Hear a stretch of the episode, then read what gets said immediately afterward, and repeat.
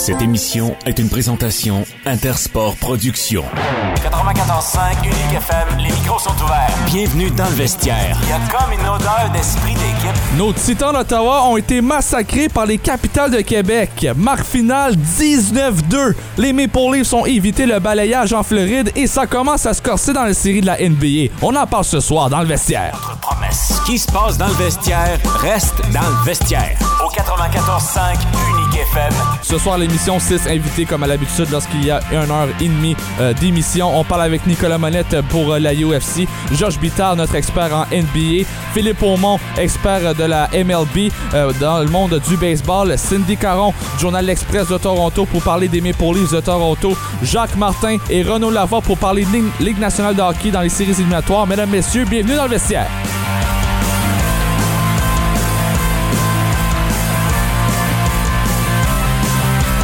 Merci à tous et à toutes de, de syntoniser le 94.5 Unique FM pour l'émission dans le vestiaire, diffusée du lundi au jeudi de 17h30 à 19h. Euh, les, deux- dernières journées, les deux, derniers jours, pardon, c'était euh, des émissions écourtées de 1 heure. Écoutez, hier, c'était toute une chronique avec Olivier Bertrand, ça a duré jusqu'à 18h35.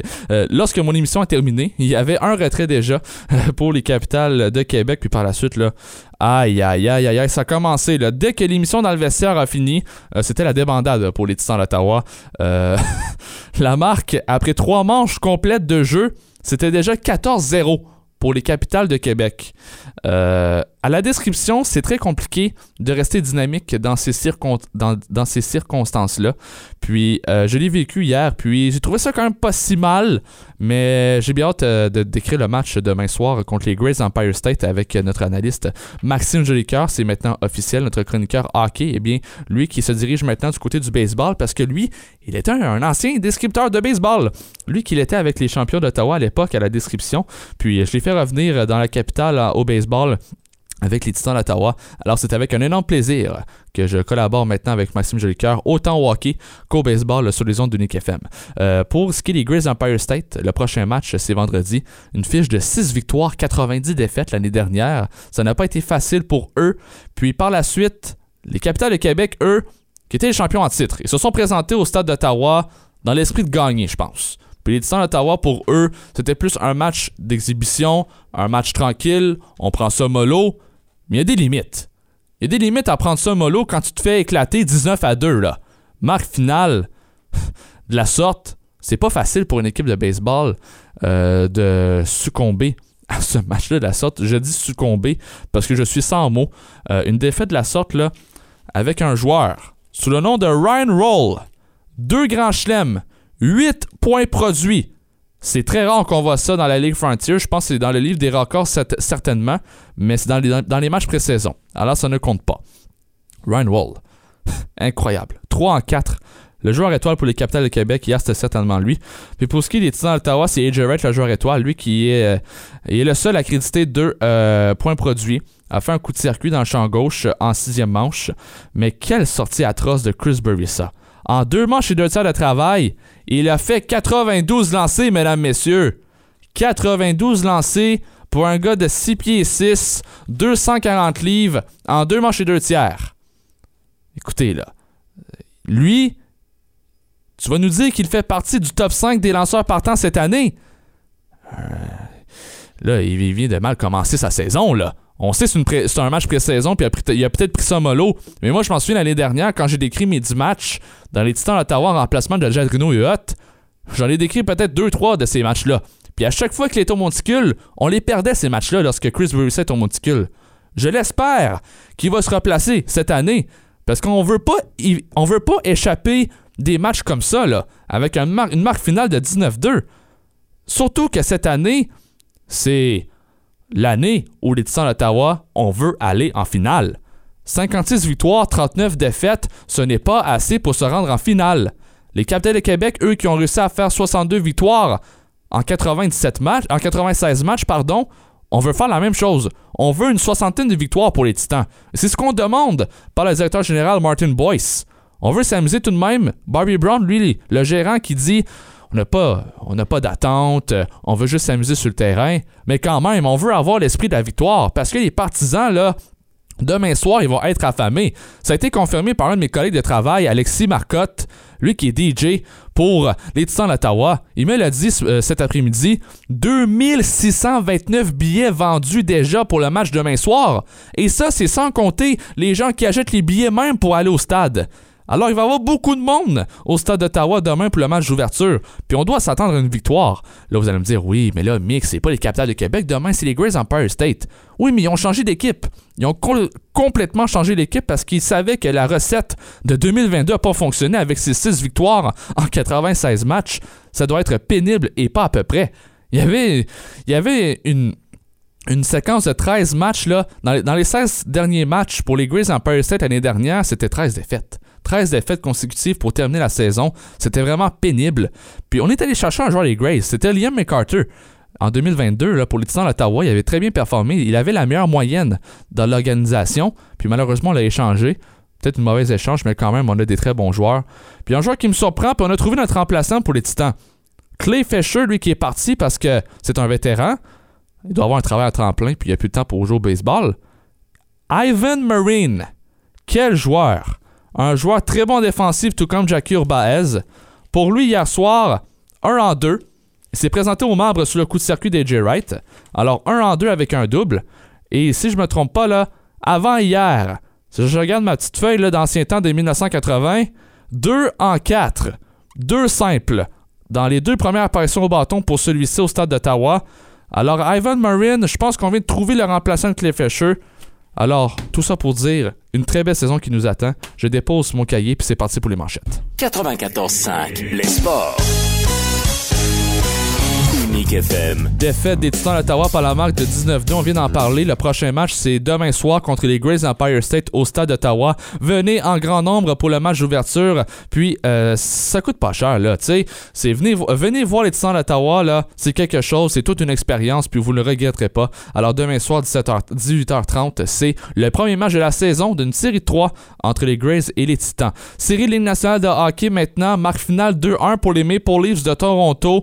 Euh, on a vu quand même William Nylander marquer, on a vu Mitch Marner marquer leurs trois buts respectifs dans les séries éliminatoires, puis les Panthers, eux, qui ont laissé aller complètement les Maple Leafs en deuxième puis en troisième période, malgré que les, Panthers, ils ont marqué un but en avantage mix, ça je leur enlève pas, mais ça reste tout de même que les Maple Leafs n'ont pas joué à 100% sur la patinoire. J'avais cette impression-là. Je sais pas si c'est la vôtre pour vous, mais on pense quand même à Austin Matthews qui ne produit pas. Puis ça m'inquiète ça pour le prochain match. Parce que Austin Matthews, c'est lui le joueur étoile qu'on veut qui marque des points puis des buts pour l'équipe des Maple Leafs. Puis on le voit pas performer sur la patinoire, il est discret. Alors euh, pour ce qui est des Maple Leafs, là, on s'attend à mieux pour le prochain match, surtout que c'est à Toronto, au Scotiabank Arena. Demain soir, 19h, ça sera la fête à Toronto. Puis on a un audio justement pour vous. Ryan O'Reilly qui parle devant les médias aujourd'hui après la pratique, on entend ses propos. What can uh, the team take away from last night's performance as you move up to Game Five? Um, yeah, obviously, I think uh, we played with great uh, urgency. Um, you know, getting that lead, playing the right way with the lead, went through, and it's a big win. We want to bring the series back to Toronto, and now that shifts. It's you know, get the win there and bring the series back down here. You guys have, sorry, go ahead. No, I just. What do you guys have to do? Gener- I mean, you guys got the win, but it's six straight games with two goals. Like, what do you have to do to sort of generate a little bit more? Yeah, um, yeah. Last night obviously was good enough to win. Um, yeah, we got to keep making it tough on them. You know, I think um, you know the more traffic we can get. Um, you know, getting pucks and bodies to the net and creating that havoc around there, it's going to be better. Um, you know, I think too power play as well. It's nice to get some opportunities last game. Um, obviously, we get one on it, but you know that's something we got to generate on and, and get chances that way.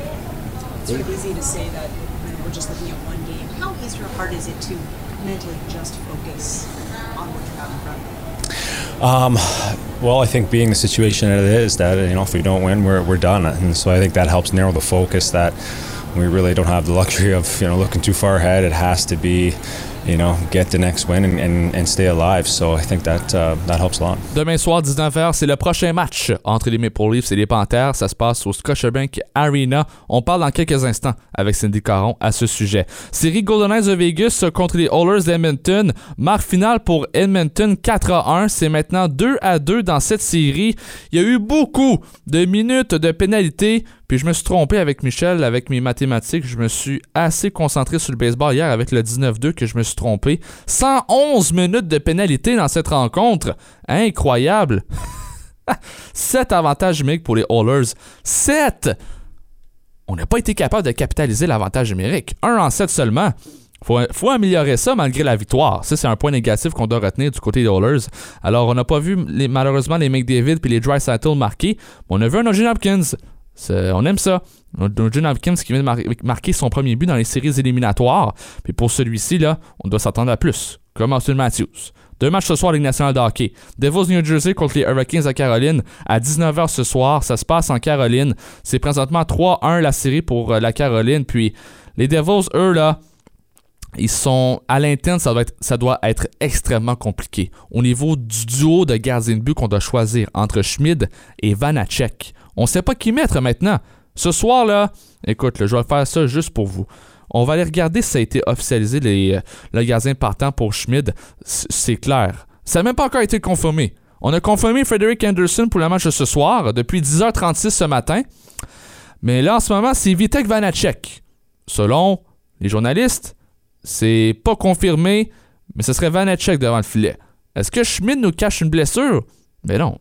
Ça vient de, répondre à ma question. Il a été gardien de but hier, euh, avant hier. Il a remplacé Vanacek en fin de deuxième période.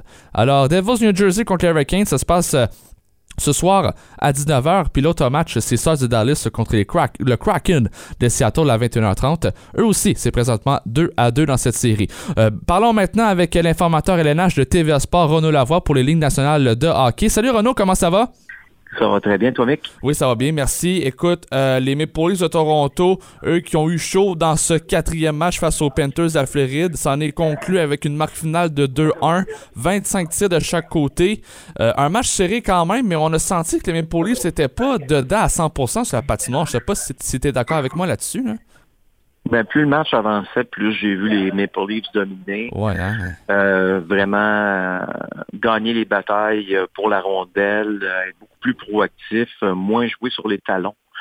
ce qu'ils ont fait trop souvent avec l'avance depuis le début de, cette série-là, parce que les Maple Leafs ont toujours pris l'avance. Mm-hmm. mais on dirait qu'on a beaucoup de difficultés à garder l'avance. Hier, ça a bien été. On a pris les devants 2-0 du côté des Leafs. Euh, oui, il y a eu un but en avantage euh, numérique, mais en bout de ligne, euh, euh je pense qu'ils ont été en mesure de tenir le fort, limiter le nombre d'occasions de marquer au maximum. ça a été leur meilleur match. Sheldon Keefe disait que ça a été probablement leur meilleur match de la saison. puis, écoute, je pense que si on regarde, on pense à l'exécution, etc., effectivement, ça a été un match là, quand même euh, assez bien exécuté, je te dirais, par les Leafs. Comment as-tu trouvé la performance de Joseph Hall? Hier soir, on sait qu'on parlait d'Ilias Samsonov, de la perte de celui-ci dans les séries, ça allait peut-être être un facteur négatif, mais de ton côté, tu avais dit que tu n'étais pas sûr, mais je pense qu'on voit vraiment Joseph Hall très calme devant son filet, puis tu as raison. C'est exactement ça qui euh, qu'il est. Hein? C'est un, un, gardien de but qui est... Euh, qui bouge très peu. Sheldon Keefe m'a dit hier que c'est probablement un des joueurs les plus améliorés de l'équipe mhm. en, un an parce que si tu veux, l'an passé, on ne voyait pas ce, gardien de but-là jouer dans la Ligue nationale cette année. Surtout qu'il a manqué le camp d'entraînement à raison d'une blessure. Donc, il est revenu un peu de loin, si tu veux. Puis euh, là, bien maintenant, euh, Joseph Wall, euh, écoute, il, démontre à ses coéquipiers euh, qu'il peut faire, euh, comme on dit en bon français, la job. Puis c'est ce qu'on voit tellement calme devant son filet. Euh, ce gars-là n'a pas l'air vraiment stressé par grand-chose. Par contre, je pense que sa préparation aussi est très bonne. C'est un gars qui est extrêmement terre à terre. donc, il vit des beaux moments. Puis, écoute, tu sais, là, peut-être que je parle à travers mon chapeau, mais je pense vraiment que les, les Maple Leafs ont, vraiment euh, identifié leur gardien pour l'avenir. Ben oui, c'est sûr. Euh, c'est un, c'est un gars qui est capable euh, je pense, de beaucoup de, de bonnes choses. Et c'est pour ça que je crois encore que cette, cette série-là est très loin d'être terminée. Oui, tout à fait, Renaud. Puis, le dossier de Austin Matthews, qu'est-ce qui se passe avec lui? Là? Écoute, lui a été blanchi durant plusieurs matchs, mais est-ce qu'il cache une blessure? Est-ce que tu en sais plus davantage sur lui ou c'est vraiment juste une mauvaise passe?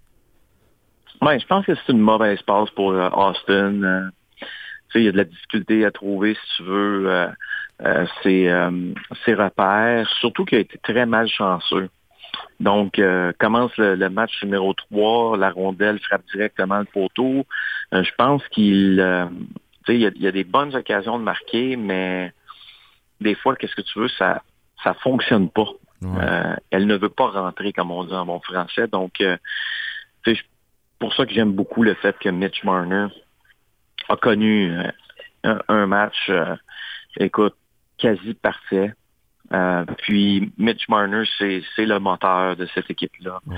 Euh, Mitch Marner, c'est celui qui est capable euh, de de- d'amener le reste du groupe d'une certaine façon. Euh, puis je pense pas qu'Austin Matthews, euh, ça va durer très très longtemps là, cette disette-là.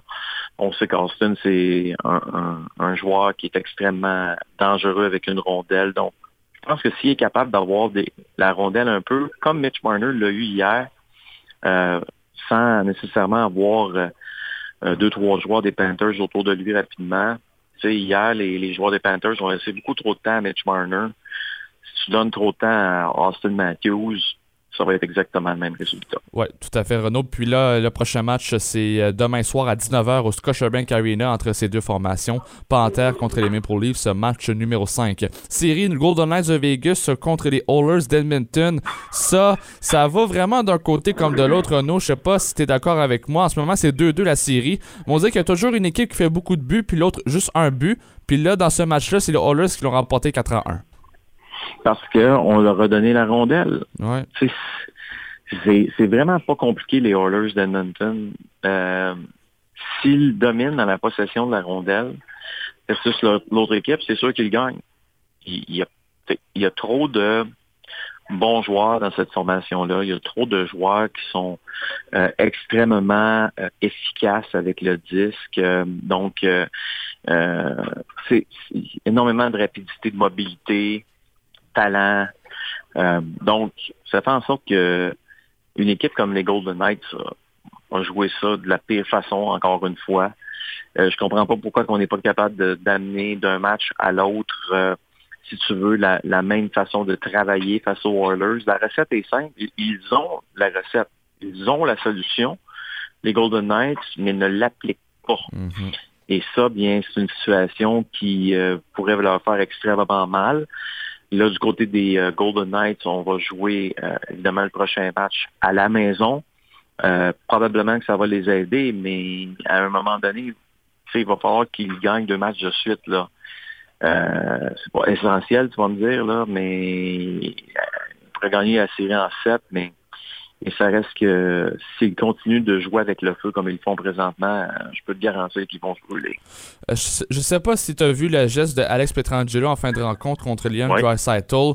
Est-ce que tu penses que ça mérite une sanction, ça? Parce qu'on s'entend que c'est Ben, encore là oui, un geste qui n'est pas accepté, là. Tu vois, il y a une suspension Ouais, hein. très clairement. Donc, euh, c'est sûr qu'il va être suspendu. Euh, puis, dans, dans son cas, écoute, je comprends, je comprends un peu son niveau de frustration parce que si tu regardes euh, dans le match euh, auparavant, Evander Kane, il avait son cassé son bâton sur le corps. Euh, on pensait qu'Evander Kane allait être suspendu, puis c'est pas arrivé. Donc, euh, je pense que c'est une façon de, de se venger. La grande différence, c'est que tu sais, il est parti tellement loin, c'était vraiment un double échec, euh, un coup de bâton euh, prémédité. Euh, donc, euh, c'est c'est sûr que pour Alex Petrangelo, c'est euh, la pire erreur qu'il pouvait faire. Le prochain match entre les Oilers d'Edmonton et les Golden Knights de Vegas, c'est demain soir à 22h. C'est 2 à 2 présentement la série. Deux matchs ce soir en Ligue nationale de hockey. Renault, Devils New Jersey contre les Hurricanes à Caroline. En ce moment, là, c'est 3-1 pour les Hurricanes dans cette série. Euh, ce soir, c'est un match quand même assez important pour les Devils. Ils font face à l'élimination. Euh, ta prédiction pour ce soir, là, ça ressemble à quoi?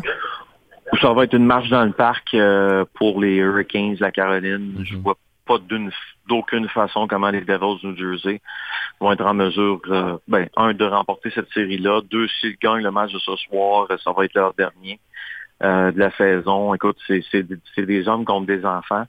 Euh, ça aurait dû être ça euh, pour les Rangers de New York face aux Devils en première ronde.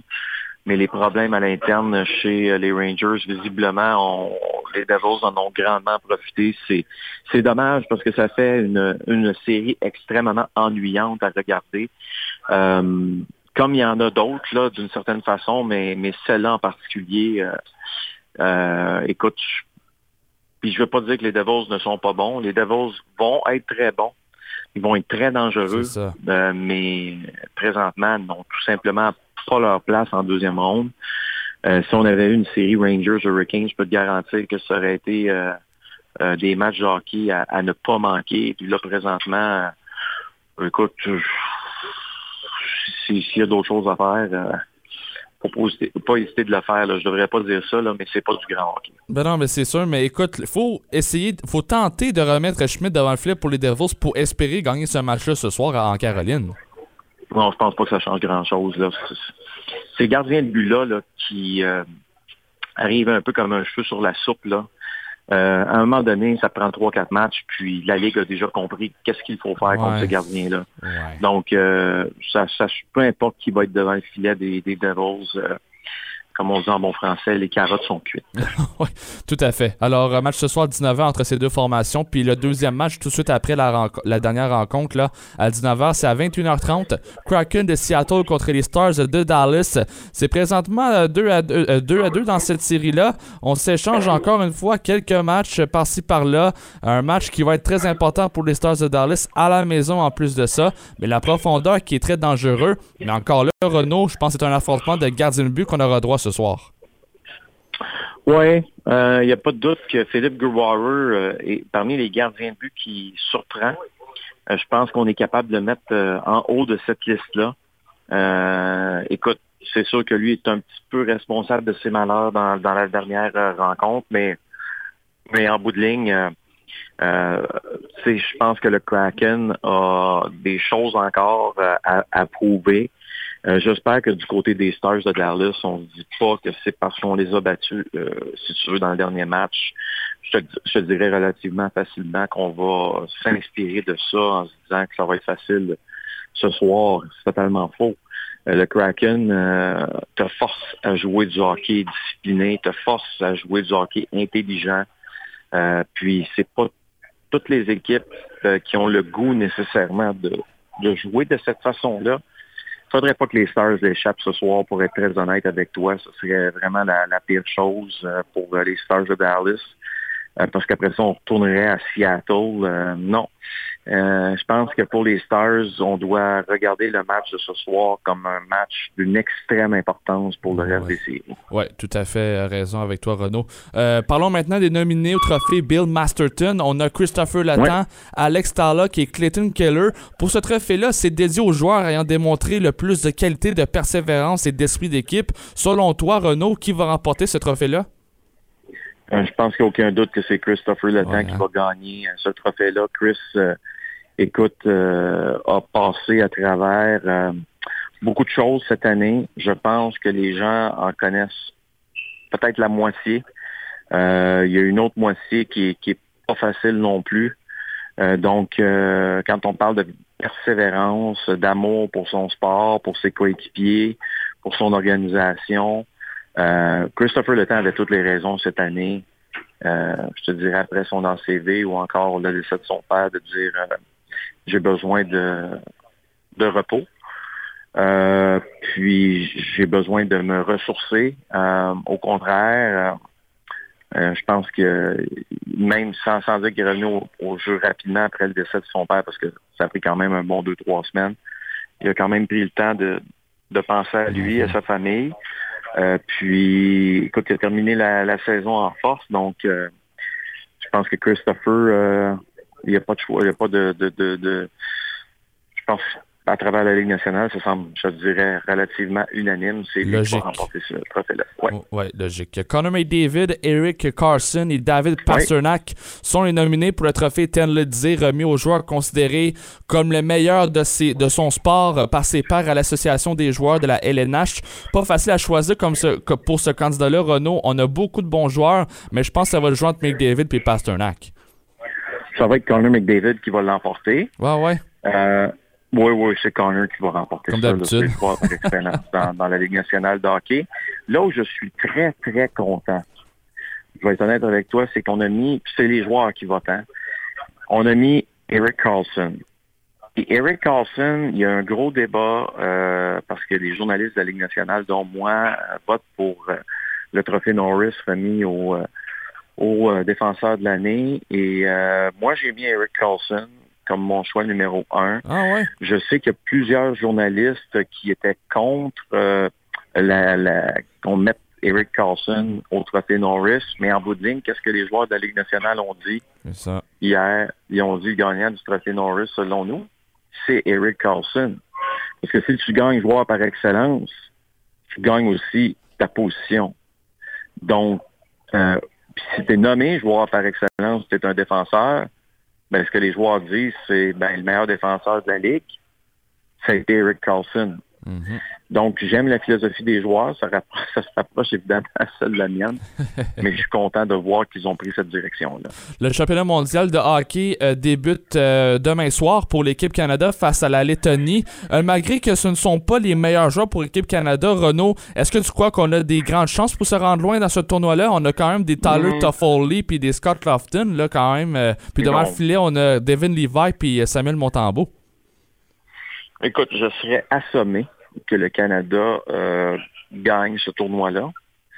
Euh, maintenant, euh, est-ce qu'ils vont compétitionner, peut-être rendre la vie difficile à, à l'adversaire? Oui, mais je pense que c'est pas une, une grande formation canadienne qu'on a Mhm. devant nous. Ouais. Euh, donc, euh, écoute, peut-être que la, l'avenir me donnera euh, tort. Euh, peut-être que, je suis trop critique à l'endroit de cette euh, équipe-là. Mais tu sais, quand Tyler Toffoli, c'est lui qui est supposé conduire l'autobus, pas sûr que c'est ton Ouais. meilleur candidat. Mais c'est sûr, mais Renaud, mais pourquoi, pourquoi il y a autant de joueurs qui refusent d'aller là-bas? Ben parce que plus euh, premièrement les joueurs par exemple qui n'ont pas de contrat pour la prochaine saison, même s'ils sont joueurs autonomes avec compensation, ne veulent pas prendre le risque euh, d'y aller. Euh, ensuite, euh, il y a souvent des joueurs qui n'y vont pas pour des raisons familiales. Euh, donc, euh, puis il y a aussi d'autres joueurs comme un Nick Suzuki euh, qui aurait très bien pu y aller, Mhm. mais qui euh, trouve que les saisons sont longues, puis euh, est mieux demeurer, si tu veux, à, à la maison. euh, puis, euh, euh, écoute, faut, faut respecter ça. Euh, c'est un, c'est un beau tournoi, mais c'est pas le tournoi évidemment. Ah, sûr. Donc, euh, non, je, je- écoute, je regarde ce tournoi-là, c'est sûr avec attention parce que c'est intéressant de voir comment les choses se, se passent, mais c'est- pas un vrai championnat du monde de hockey. Le vrai championnat du monde de hockey, euh, les meilleurs joueurs y sont, mais c'est en plein milieu des séries de, de la Ligue nationale de hockey, donc ça sera jamais un tournoi, si tu veux, extrêmement relevé. Oui, le tout débute demain soir contre la Lettonie pour l'équipe Canada. Renaud Lavoie, un énorme merci d'avoir été des nôtres à l'émission dans le vestiaire ce soir, puis nous on se reparle le mardi prochain pour une prochaine chronique. Merci beaucoup Renaud. C'est moi qui te remercie. Bonne journée. Renaud Lavoie de TVA Sport, madame, messieurs, informateur LNH. Lui, on lui parle deux fois la semaine à chaque mardi et jeudi à 7 heures. Parlons maintenant avec Jacques Martin pour les séries éliminatoires de la Ligue nationale de hockey. Euh, salut Jacques, comment vas-tu? Ça va bien, ça va bien? Euh, écoute, on va commencer à parler de la série Leafs de Toronto contre les Panthers de la Floride. Euh, une série où on s'entendait pas voir les Panthers euh, jouer de cette façon, surtout en éliminant les Browns de Boston, de Boston en première ronde. Mais selon toi, le Jacques, euh, les carottes sont cuites, là, comme on pourrait dire. Là? Oui, c'est sûr, mais faut quand même donner crédit aux Panthères de la Floride. Je pense que moi, j'ai surveillé de, très près euh, les Panthères euh, dans leur première série contre les Bruins de Boston. Euh, J'avais eu l'opportunité de, de voir plusieurs matchs euh, durant la saison régulière en personne en, en Floride. Donc, euh, c'est une équipe qui est quand même, faut, faut pas oublier, c'est une équipe qui était la meilleure équipe de la Ligue l'année passée en saison régulière. C'est une équipe qui a échoué en, en série lorsqu'ils ont été battus en deuxième ronde contre le Lightning de Tampa Tampa Bay 4-0. Donc, ça a apporté des changements. Euh, un gros échange en saison morte. Euh, on va se la Huberdo et Uyghur qui ont été échangés pour Touch-Up. Donc, une grosse acquisition pour les Panthers. Mais aussi un autre, un autre changement qui a été énorme, je pense, c'est le fait qu'ils ont changé leur personnel d'entraîneur au complet, amené une nouvelle philosophie, puis une approche beaucoup plus euh, orientée vers le succès en série qu'en saison régulière. Ils ont presque manqué les playoffs. Il ne faut pas oublier qu'ils ont rentré la deuxième équipe euh, à, faire, à faire les séries comme euh, euh wild card. Donc, mais c'est une équipe qui est bien préparée. Maintenant, on voit trois trios bien équilibrés. leur gardien de but qui fait de l'excellent travail, Bobrovski, qui a été énorme. Donc, contre Toronto, euh, ils ont continué sur la même veine. On, voit qu'ils étaient confiants lorsqu'ils ont défait les Bruins. Euh, et Toronto, peut-être euh, peut-être un manque de respect envers eux, mal calculé qu'ils devaient jouer plus, mieux sans la rondelle. Ils ont, entre autres, le, deuxième match à Toronto, puisque Floride menait 2 à 1 et soudainement deux buts rapides de la part des, Panthères en début de deuxième, 3-2, et, et Toronto qui n'a pas été capable de remarquer, de remarquer un autre but. Donc, euh, ils se sont trouvés dans une situation 3-0 avant le quatrième match. Les Leafs ont gagné, mais définitivement leur meilleur match des séries éliminatoires cette année. Oui, tout à fait. Puis, euh, Joseph Hall, comment l'as-tu trouvé dans ce match-là, dans cette victoire-là, quand même 24 arrêts? Oui, je l'ai bien aimé. On, voit que c'est leur gardien du futur, c'est sûr. Euh, quand même un gros gabarit. Euh, j'aime euh, son calme, j'aime sa position, la façon qu'il réagit, la façon qu'il se comporte. on voit que c'est un, gardien de but quand même confiant, un gardien de but en plein moyen. Et je pense qu'ils ont un excellent gardien pour, pour l'avenir. Et on, va savoir d'ici la, semaine prochaine est-ce qu'il est prêt pour le challenge qu'on lui a donné. Euh, de faire face au, euh, euh, au de la Floride. Mhm. Oui, ouais, tout à fait, Jacques. Puis là, la prochaine série que je veux parler avec toi, c'est les Golden Knights de Vegas contre les Oilers d'Edmonton. marque finale 4-1. Ça, s'échange d'un côté comme de l'autre à chaque fois. Il y a un match où une équipe fait poète-poète. les Oilers d'Edmonton ont mené 3-0 en première période. Mais si je regarde dans la colonne des minutes de punition, Jacques, c'est 111 minutes de pénalité. Peux-tu m'expliquer qu'est-ce qui s'est passé dans ce match-là, Jacques? Bien, on, on voit que euh, les matchs sont, très divisés sur le point de vue qu'on euh, on gagne ou on perd par une différence de quasiment de 4 buts à chaque fois. Euh, Edmonton a gagné hier soir 4-1 et on, a vu, disons, un manque de discipline de la part des, équipes en, fin de match, euh, beaucoup de robustesse. On essaie d'établir euh, sa volonté. On essaie d'intimider intimider notre adversaire et on, sait que ce sont deux, équipes qui, qui ont quand même euh, du, de gros gaillards, des gars qui, qui, qui, c'est une, série qui est très, très physique. On finit nos mises en échec. donc, on n'a seulement qu'à regarder de, euh, Angelo, la, la, façon que euh, la façon qu'Hamilton finit dans mise en échec chez lui. Ah On a vu qu'il a perdu son sang-froid à, la fin du match euh, hier soir. Euh, donc, d'autres, Daryl Nurse qui s'en est aussi. Donc, c'est, une série de ce qu'on essaie d'établir. on établir un momentum de match en match. Oui, tout à fait, euh, tout à fait d'accord avec toi, Jacques. Deux matchs Ligue nationale de hockey. Euh, tu es à l'analyse entre les périodes au studio de TVA Sport entre euh, les Devils New Jersey et les Hurricanes de Caroline. En ce moment, c'est 3 la série pour les Kings.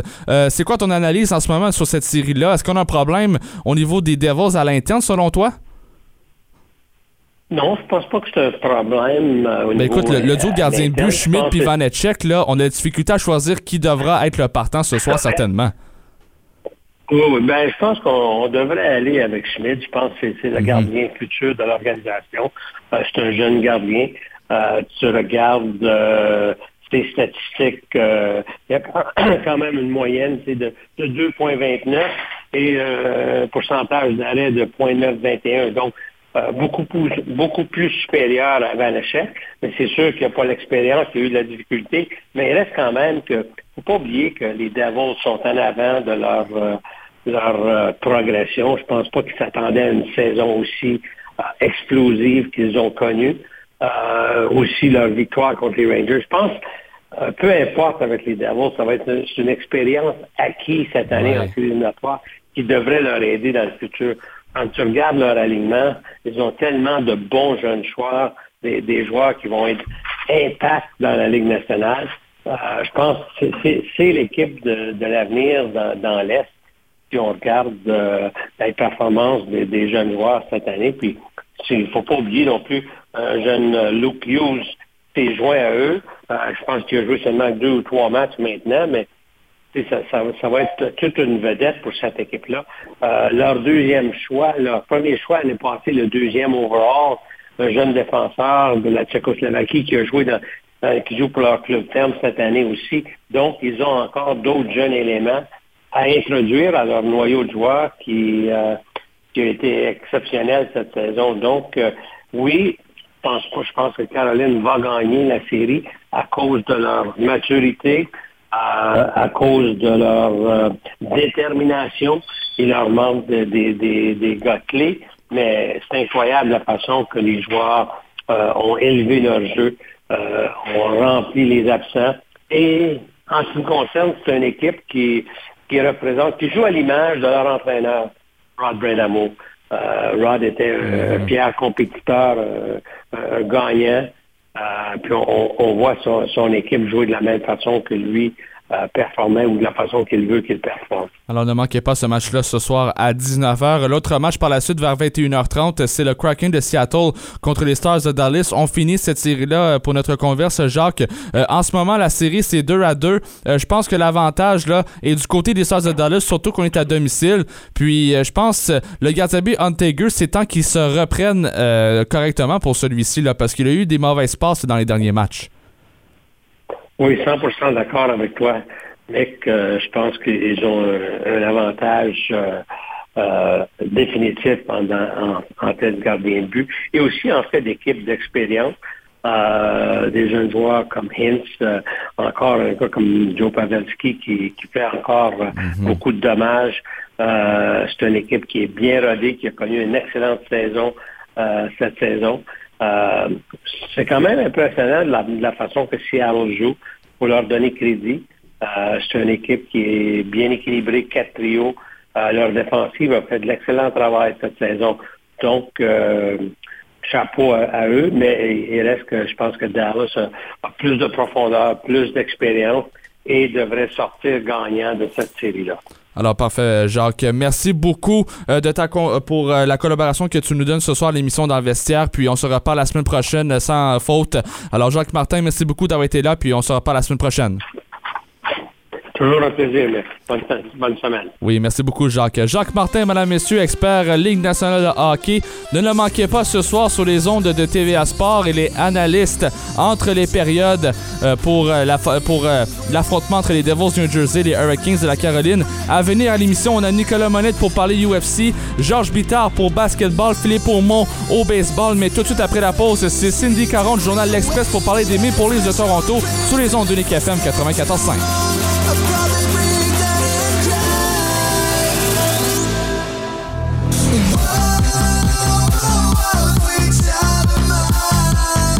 une expertise et un appui continu qui vont au-delà de la comptabilité. C'est ça l'expérience Marcel Lavallée. Quels que soient vos besoins ou vos défis d'affaires, les conseils et les explications fournis par notre équipe d'experts vous permettront de prendre des décisions éclairées en toute confiance. Certification, fiscalité, service conseil, tenue de livre, PME, professionnel et OSBL. Offrez-vous une plus grande tranquillité d'esprit et plus de temps consacré à la poursuite de vos objectifs. Venez découvrir l'expérience Marcel Lavallée, les expert comptable pour votre entreprise.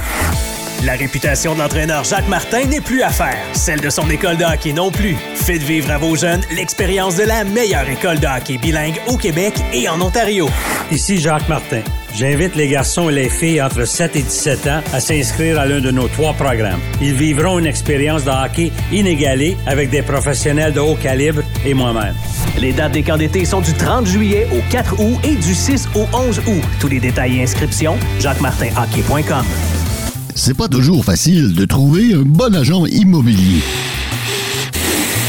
Comment choisir? Moi, je sais que vous devriez choisir. C'est une personne loyale, dévouée, professionnelle, qui fera tout pour vous offrir un service clé en main selon vos besoins. Appelez-moi au 819-664-3308. Véronique Lossière, la courtière des sénateurs.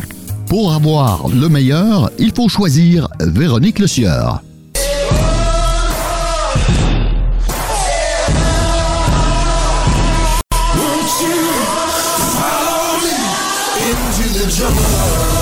Salut, ici Daniel Brière. Vous écoutez Dans le avec Nicolas Saint-Pierre. Daniel Briere, lui qui n'a même plus le poste par intérim chez les Flyers de Philadelphie, c'est confirmé. Il est le directeur général de cette formation. On le félicite. Un gars de par chez nous, en plus de ça, il a évolué avec l'intrépide de Gatineau où je travaille actuellement à la description avec Denzel Carregaya. Alors, euh, félicitations à Daniel Brière pour son poste vraiment euh, bien mérité pour celui-ci chez les Flyers de Philadelphie. Parlons maintenant des Maple Leafs de Toronto avec Cindy Caron, elle qui est journaliste au journal L'Express de Toronto. Salut Cindy, comment ça va? Salut Mickaël, ça va bien? Oui, ça va bien. Euh, écoute, victoire hier soir par la marque de 2-1. Euh, tout un match pour les Maple Leafs. Là. On sait que c'était...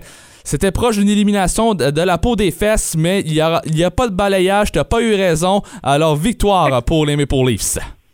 Oui, une victoire qui fait bien pour l'équipe, pour les partisans aussi, parce que en général, je te dirais que l'ambiance ici à Toronto, c'est assez euh, assez bas présentement au niveau d'excitation pour les Leafs. Tout le monde s'attendait à un balayage. Euh, les gens avaient peu d'espoir.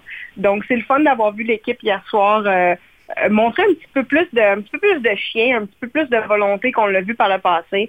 Euh, Sheldon Keefe a dit que c'était la meilleure euh, la meilleure partie de l'équipe euh, à date dans cette série-là, bien évidemment. Au moins, on évite le balayage. Je pense qu'à partir de maintenant, com- comme les, les joueurs et, et tout le monde l'a dit, c'est un match à la fois. Euh, faut pas faut pas rêver en couleur non plus. C'est quand même une très grosse tâche devant eux.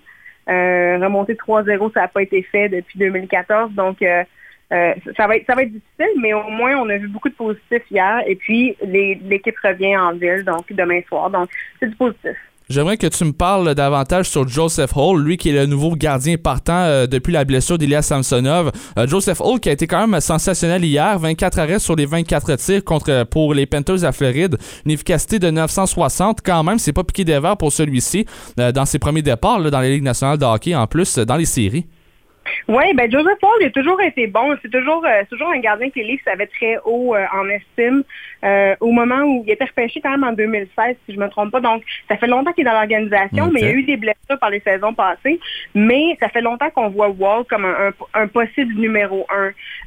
On voulait, on le Ah, voyait ouais. quand Eric Anderson est parti. Ça s'est pas passé comme ça parce que s'est blessé une épaule, il a manqué toute une saison. Mais c'est quelqu'un que les Dubas, Shel- Sheldon Keefe, tout le monde voit vraiment comme peut-être le futur gardien numéro un de l'équipe. Donc, de le voir arriver dans, comme gardien partant au milieu de nulle part dans les séries comme ça, euh, appeler en renfort à cause de Samsonov et faire son, premier vrai départ hier et performer comme ça, c'est sûr que c'est super excitant pour tout le monde. Puis ça montre que le futur est très prometteur pour lui. Euh, 24 arrêts, comme tu dis, il a été, il excellent. Il été solide. Tu voyais, il était comme pas nerveux, ce qui est surprenant pour un gardien recru comme ça. Euh, il a fait 12 départs en général avec les Leafs, saison régulière et série, Ouais. et il y a 10 victoires. Donc, c'est très, très prometteur. Euh, c'est un gardien pour la suite. C'est lui qui va être le gardien, par- le gardien partant demain. Euh, pas vraiment surpris. Je pense que peu importe le contexte, avec le match qu'il a fait hier, je pense que c'est sûr qu'il avait mérité euh, d'être devant le filet demain de toute façon. En parlant d'avenir, euh, Samsonov ou Joseph Hall pour le gardien numéro 1 l'année prochaine? Ben là, c'est une bonne question. Parce que, ce qui s'est parlé toute la saison, c'est on resigne Samsonov, les Leafs resignent Samsonov Ah oui. et Wall est le numéro 2 pour l'instant. Il faut quand même qu'ils décident qu'est-ce qu'ils vont faire avec Matt Murray, s'ils vont le racheter ou essayer de changer de contrat, quoi que ce soit. Mais quand on regarde comment Wall a performé hier, ou même en général avant ça aussi, euh, j'ai l'impression que peut-être les choses vont bouger plus rapidement pour lui. Euh, c'est difficile à, c'est difficile un petit peu à voir si finalement est-ce qu'ils vont re-signer Samsonov ou ils vont dire on est correct avec Wall. Je pense que ça va dépendre beaucoup du contrat de Murray pour à ce niveau-là, en fait. Ouais, puis euh, c'est quoi les détails en ce moment sur la, la blessure de Samsonov? Là? Qu'est-ce qu'on en dit? C'est quand qu'il pourrait potentiellement revenir si jamais les Maple Leafs gagnent le match demain soir? Ben en fait, on n'a aucune information Non? parce que c'est les c'est c'est très euh, ils laissent pas couler beaucoup d'informations. On nous dit que c'est une blessure au haut du corps. Donc euh, les, les spéculations vont bon train. Il y a des gens qui, qui parlent. Si on regarde la séquence, on se dit peut-être une épaule, il y en a qui disent la tête. Euh, c'est un petit peu dans, les airs. En fait, on n'a pas pas vraiment d'informations. Les livres ne veulent rien dire. Tout ce qu'on sait, c'est qu'il est vraiment pas disponible pour demain, ni pour être le, le substitut. Donc ça va être Wall et Murray euh, assis sur le banc. Mais on n'a pas plus d'informations que ça, malheureusement. En tout cas, euh, Cindy, on est rendu habitué. Là, pour les blessures, c'est 50-50. C'est soit haut du corps ou bas du corps rendu là. là on se trompe pas avec ces deux-là. c'est c'est ça que j'allais dire. Là. Il y a Samsonov. Le seul détail qu'on sait, c'est le haut du corps, puis on sait pas quand il va revenir. Mais en tout cas, c'est 50-50 pour celui-ci au niveau de la blessure. Euh, parlons maintenant de Austin Matthews. J'aimerais j'aimerais ça qu'on parle un petit peu de lui parce que je le sens discret dans le, de- depuis euh, ces derniers jours euh, sur la patinoire. Puis j'ai l'impression que lorsqu'il y a une chance, on dirait qu'il est pas chanceux, mais d'un autre côté, on dirait que peut-être c'est une mauvaise passe pour celui-ci. Tu peux-tu me dire ton analyse sur, sur, sur lui? Oui, ben c'est un petit peu spécial avec Matthews parce que techniquement, il devrait être un joueur d'impact. Ouais. Tu besoin tu le mets sur la glace, tu peux compter sur lui, tu as de bonnes chances d'avoir euh, le but nécessaire. C'est pas ça qu'on voit cette année du tout. Euh, c'est sûr qu'évidemment, on commence à se demander s'il n'est pas blessé. Euh, oui, les Panthers sont, le couvrent vraiment beaucoup, mais en même temps, puis il est quand même très engagé. Tu sais, comme hier, je, le regardais jouer hier, puis il est engagé, il fait des checks, il est quand même là, mais j'ai l'impression, par les années passées, on l'a vu jouer blessé quand même régulièrement. Puis c'est l'impression que ça donne un petit peu, peut-être qu'il y a quelque chose Ouais, qu'on ne sait pas avec Matthews présentement, mais c'est pas normal que euh, il n'est pas le joueur d'impact qu'il est d'habitude. Oui, tout à fait. Puis j'en ai parlé avec Renaud Lavoie de TVA Sport, puis lui, il dit que c'est une mauvaise passe, mais moi, j'ai l'impression que c'est une blessure cachée. Mais d'habitude, là, euh, je sais que ça fait longtemps peut-être que tu couvres les Maple de Toronto, mais est-ce qu'il il, s'inscrivait au tableau des pointages malgré qu'il cachait sa blessure ou c'était difficile pour lui? Ça a toujours été un petit peu difficile. Euh, à chaque saison, quand il y a eu ses blessures au poignet, c'était toujours euh, difficile. Il y avait toujours une baisse de production euh, dans les semaines où il jouait un petit peu blessé. Puis on finissait par savoir, OK, ça marche moins bien parce que si, ça, ça. C'est sûr que c'est une mauvaise passe, mais en même temps, parce qu'elle est longue, la mauvaise passe, là. Ouais. donc, euh, pour ça que moi, tu sais, il est quand même engagé, mais je pense, j'ai l'impression que c'est vraiment plus une, une blessure ou quel- quelque chose qui le- qui l'incommode un peu, plus qu'une mauvaise passe. Ouais, tout à fait d'accord avec toi là-dessus, Cindy. Puis je veux qu'on parle du prochain match qui sera, et ça sera lieu demain soir à 19h au Scotiabank Arena. Euh, comme tu as dit tantôt, là, en début de, le début de converse, les gens ne sont pas trop, trop euh, excités à l'idée de voir les Maple Leafs à domicile, peut-être se faire éliminer. Justement, les gens commencent déjà à s'en débarrasser des billets de, de, de ce match-là numéro 5. Puis en ce moment, Cindy, qu'est-ce que tu m'as dit hier? C'est 800 le billet pour aller voir ce match-là, pour peut-être potentiellement voir leur équipe favorite éliminée. Puis en ce moment, là, ça doit pas être très beau beau là, à Toronto. Ouais, ben c'est ça le problème un petit peu. C'est le fun d'avoir les séries et tout, mais plus tu vas loin, plus dans un marché comme Toronto, déjà en saison régulière, les billets sont c'est des prix astronomiques. Donc quand tu arrives en série, c'est encore pire. Euh, quand on a vu bon euh, euh, la tournure des événements avec la série, c'est sûr que les gens, si tu vas sur Ticketmaster, tu peux acheter n'importe quel billet que tu veux. Mhm. Euh, presque l'aréna au, au complet est disponible en revente. Aïe, aïe. Euh, puis c'est même pas sold out à la base de toute façon, ce, qui, ce que moi j'ai jamais vu en séries éliminatoires. Des billets standards disponibles, d'habitude ça n'existe pas. Euh, donc les billets sont très chers euh, et, et les prix doublent à chaque round. Donc le prix moyen pour cette round-ci c'est environ 800 dollars. Quand j'ai regardé hier sur la revente des billets poche, on va se le dire, là, très très haut. Ouais, dans 400, Euh, les debout, c'est du 400-500 dollars en revente. Mais il y a des gens qui vendent des billets moins chers que ce qu'ils ont payé aussi. Il y a vraiment, ça, les gens veulent s'en débarrasser. Mhm. Et, et je connais quelqu'un qui a des billets de saison, donc je, je sais c'est quoi un peu les prix réguliers. Et les billets qu'on voit en revente, il y en a qui sont moins chers que les prix réguliers. Donc l'enthousiasme est un petit peu moins là. C'est sûr que les gens qui euh, euh, veux, veux pas, il y a des gens qui peut-être se mettent en dette pour acheter, acheter ces billets-là parce que c'est la ronde 2, ça fait 19 ans que c'est pas arrivé. Tu sais, on, on sait pas, c'est tellement dispendieux. Mais en bout de ligne, est-ce que tu as le goût d'aller voir ton équipe se faire éliminer? Euh, C'était pas le scénario que personne pensait pour le match 5, mais, mais ça reste que c'est une possibilité. Euh, oui, puis euh, ta prédiction pour le prochain match là, demain soir, je, je sais déjà c'est quoi ta réponse, là, je le sens tout de suite, mais ta prédiction, ça ressemble à quoi? Non, en en fait, j'ai l'impression que tu vas, tu vas dire que tu penses que je pense qu'ils vont se faire éliminer. Euh, je te dirais qu'avant le match d'hier, euh, oui, je pensais ça. Ah. Euh, depuis hier, s'ils sont capables de montrer un petit peu de chien, d'avoir un peu de volonté, de, de- un sentiment d'urgence qu'on voit pas souvent, Ah, euh, il y a des chances. Cindy, tu peux pas changer tu peux pas changer comme ça, là. Non, mais honnêtement, le match d'hier, moi, je pensais qu'il se faisait balayer. OK. Honnêtement. Ben oui, ouais, c'est pour ça que j'ai dit que t'avais pas raison. Ouais. J'ai convaincu qu'ils l'avaient juste pas. Euh, on- ils n'ont rien démontré dans cette série-là pour me faire croire le contraire. Euh, mais bon, tant mieux pour eux, ils ont gagné ce match-là. Mhm. Peut-être que ça va être un petit euh, switch de momentum aussi. On va voir comment ils commencent le match demain. Donc, euh, comme, comme l'équipe dit, ils prennent un match à la fois. Puis évidemment, tout est euh, do or die, comme disait Matthews. Euh, mais je, je sais pas, c'est- j'ai pas, j'ai pas de grands espoirs pour cette série-là nécessairement. Mais Ouais. qui sait? Ouais, c'est ça, qui sait? Euh, je veux qu'on termine notre converse en parlant du futur de l'entraîneur-chef Sheldon Keefe puis du directeur général Carl Dobus. Il y a beaucoup de rumeurs comme quoi Carl Dobus pourrait se diriger ici dans la capitale, à Ottawa. Mais selon toi, là, ça ressemble à quoi? Est-ce qu'on va faire le ménage euh, dans la, dans, en haut pour les Maple Leafs? Euh, c'est c'est drôle à dire, ça change à chaque jour ces, ces Ah, réponses-là. Euh, à- à- avant le match d'hier, on disait tout le monde se fait renvoyer. euh, probablement qui fallait écoper certainement.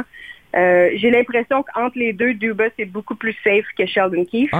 Mais en même temps, Dubas, ça va dépendre s'il veut rester. Euh, J'ai l'impression que oui. On parle de peut-être bon Ottawa, on parle de Pittsburgh beaucoup aussi pour lui. C'est sûr qu'il va avoir des offres. C'est un bon directeur général. Puis cette année, avec les Leafs, il a fait les moves qu'il fallait quand c'était le temps. Donc, je pense pas que c'est lui nécessairement qui va écoper cette année.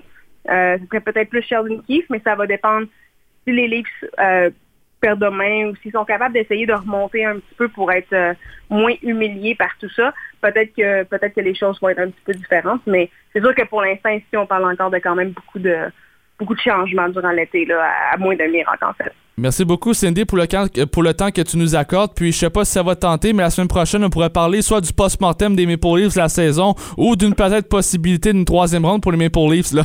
Euh, Absolument, avec plaisir. Ça va être un ou l'autre. Parfait, Cindy. Bon, ben merci beaucoup, puis on se reparle la semaine prochaine. Merci, bonne soirée. Merci Cindy. Cindy Caron du journal L'Express de Toronto, mesdames, messieurs, elle qui écrit euh, à ce justement cette, euh, à ce travail-là, à ce poste, et lisez-la, puis sa presse, parce que c'est un très bon contenu qu'elle euh, vous offre sur le site web euh, Journal L'Express de Toronto. C'était Cindy Caron qui vous a parlé il y a quelques instants des Maple de Toronto. Euh, pour les prochains invités, eh bien, c'est Nicolas, Nicolas Monette pour parler UFC, Georges Bittard pour basketball, mais tout de suite après, c'est Philippe Aumont pour parler baseball dans le vestiaire.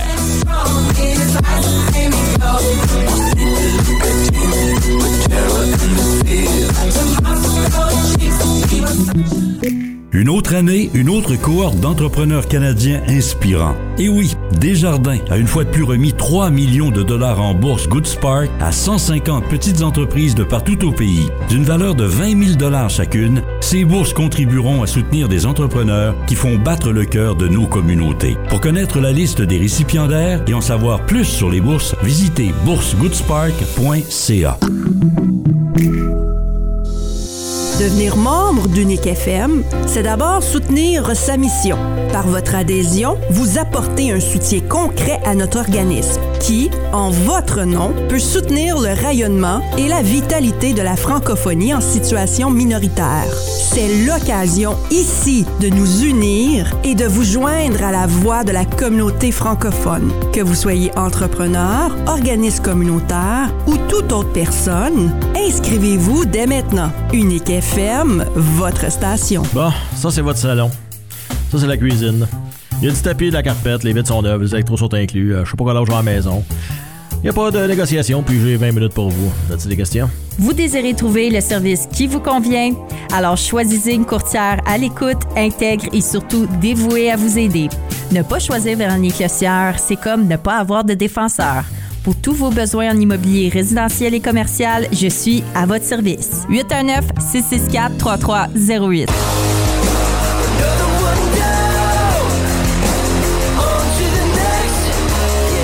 Salut, ici Thomas Chabot des sénateurs d'Ottawa. Vous êtes dans le vestiaire 94.5 Unique FM. Thomas Chabot, très hâte. Très hâte aux sénateurs d'Ottawa pour cette saison 2023-2024. Au hockey, les sénateurs et sa Unique FM, toujours accompagnés de Nicolas Saint-Pierre et Alain Sancartier. Mais maintenant, parlons baseball avec notre cher Philippe Aumont. Salut mon ami, comment ça va?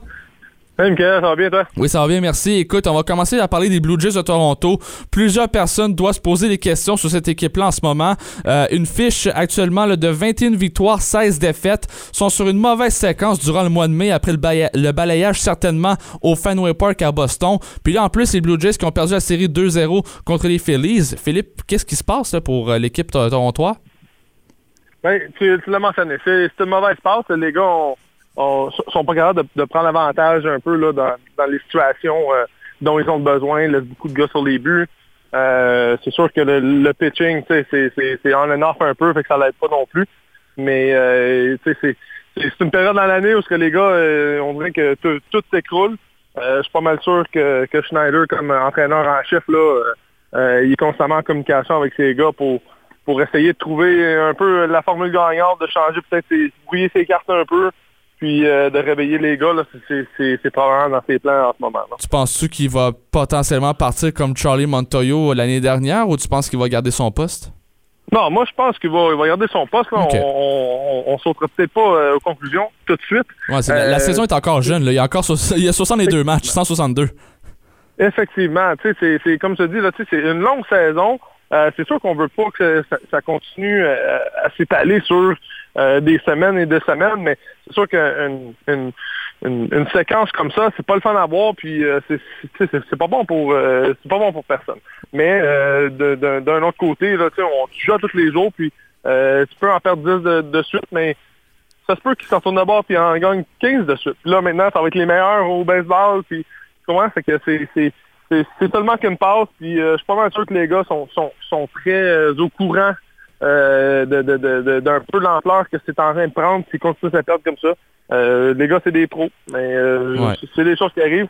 Mais c'est sûr qu'il faut, qu'il faut changer un peu la formule. Là. Du côté de Schneider, là, puis euh, euh, du côté des leaders dans cette équipe-là, là, c'est, c'est, c'est le temps de peut-être... peut-être se lever puis, euh, prendre euh, le taureau par les cornes. La prochaine série de trois matchs pour les Blue Jays, euh, c'est contre les Braves d'Atlanta. Euh, ça sera pas facile, un adversaire de taille tout de même. Si je regarde leur fiche cette saison pour les Braves d'Atlanta, c'est 25 victoires, 12 défaites. Mais le point positif dans tout ça, Phil, c'est qu'on est à domicile jusqu'au 23 mai prochain. Alors, une longue séquence pour les Blue Jays à domicile. Je pense qu'on peut prendre l'avantage de ça pour peut-être gagner le plus de matchs possible pour qu'est-ce qui s'est passé durant le début du mois de mai. Exactement, c'est ça. C'est un, un long stretch qui, euh, qui s'étale à la maison. Puis euh, pour les gars, c'est ça. C'est euh, des fois c'est cette stabilité-là. Ok, on est à la maison pour un petit bout, genre, on s'installe un peu. C'est pas toujours facile de, de, de, faire le va-et-vient les, les gars sont quand même habitués, mais ça peut être un point tournant. Comme tu as mentionné, ça peut être quelque chose qui va jouer un peu dans leur soupe, puis qui va faire en sorte que, que les gars ils vont ils vont se réveiller puis euh, euh, de jouer devant sa foule pendant si long que ça, là, euh, ça leur faire du.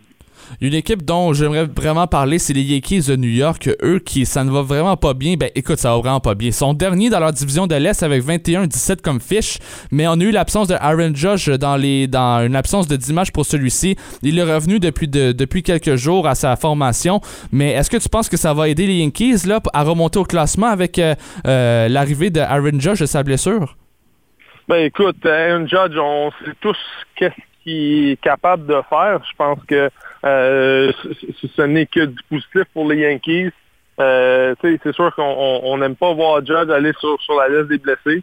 Mais euh, regarde, son retour, je pense qu'il va faire du bien, peut-être du bien aussi au moral de, euh, de l'équipe, surtout des partisans.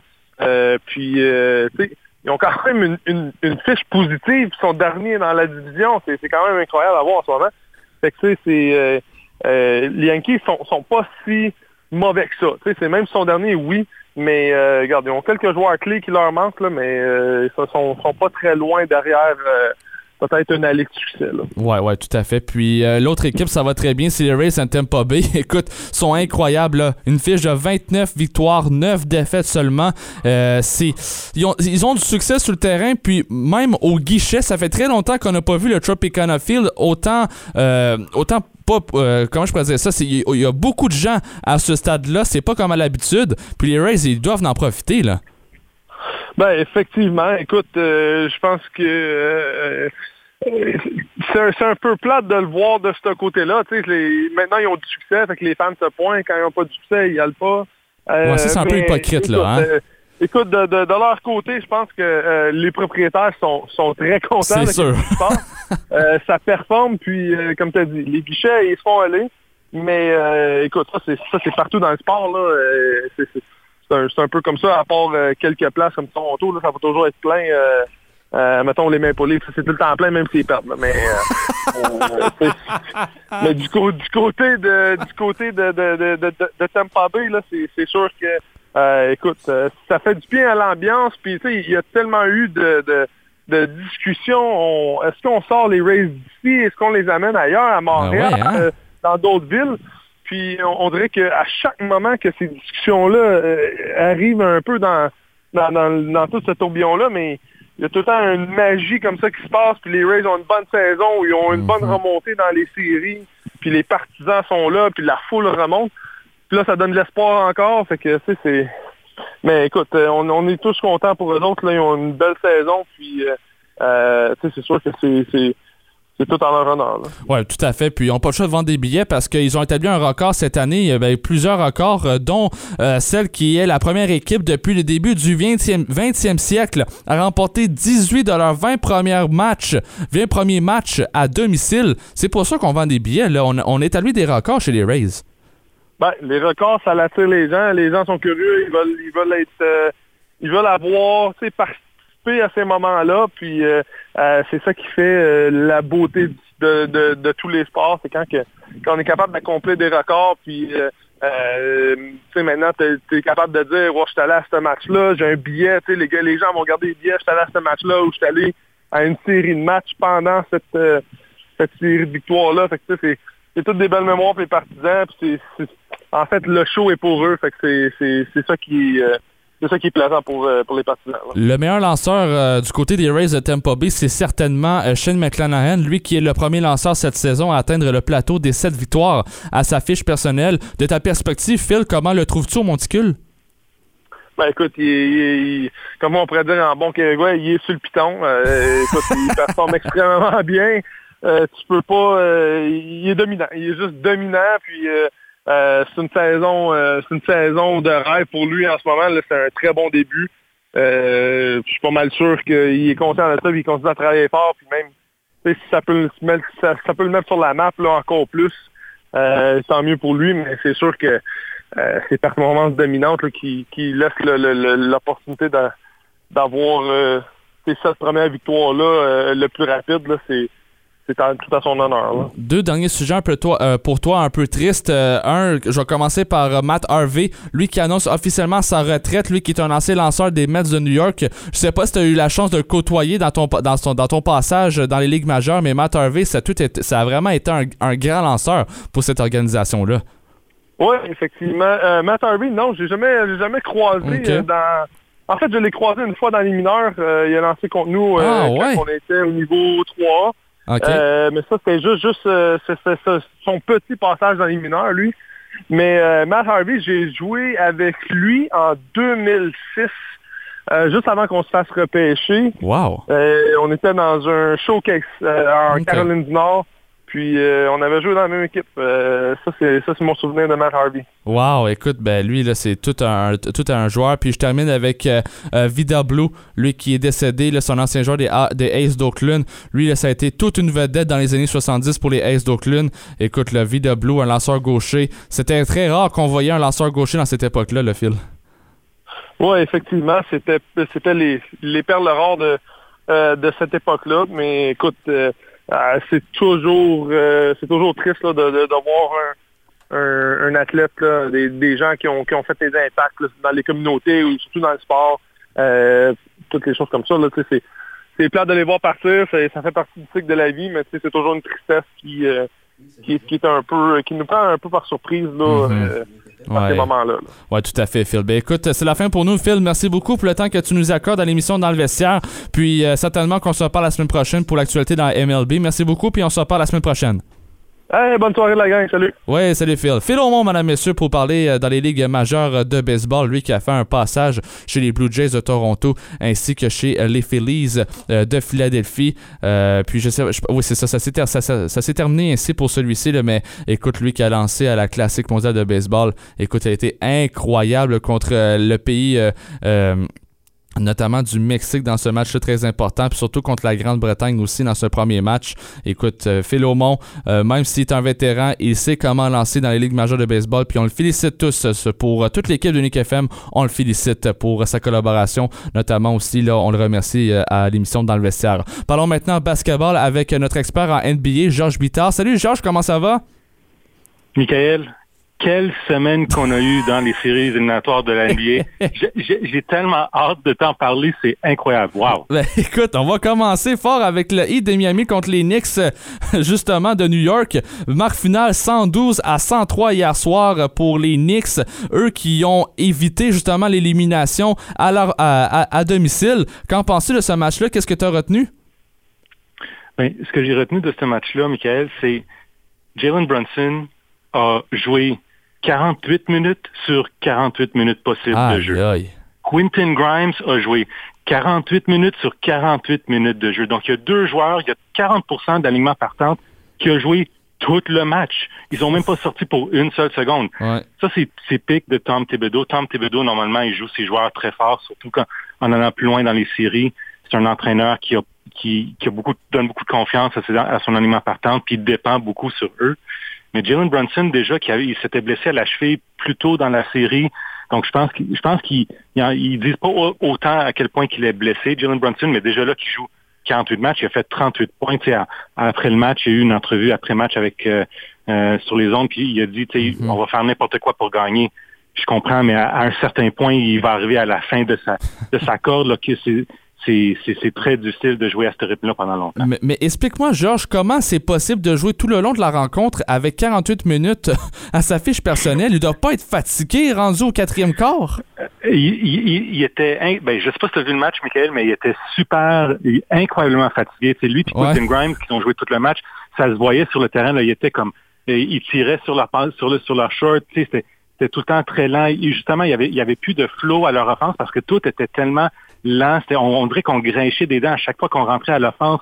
C'était très difficile pour eux. Ils ont quand même réussi à gagner parce que justement, Jalen Brunson il a marqué 38 points. Puis RJ Barrett, euh, Julius Randle, ils ont tous connu des bons matchs, mais c'était c'était super acharné. Puis justement, on, on le voyait là, en regardant le match que c'était que c'était très lent comme, comme style de jeu. Oui, alors euh, présentement, là, la série est de 3 à 2 pour euh, les Heat de Miami. Puis si je regarde le prochain match pour euh, ces deux formations, c'est demain soir à 19h30 à Miami. Eux qui auront l'avantage du terrain. C'est quoi ta prédiction là-dessus?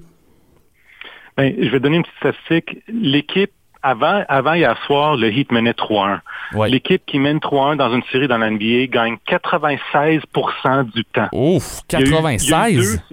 Deux- 96% Il y a eu Aïe, aïe. 201 euh, chances euh, dans la série où est-ce que c'était 3-1. Et puis il y a 100 192 fois l'équipe qui menait 3-1 a fini par gagner la série. Donc, vraiment, le pourcentage est incroyablement du bord du Heat.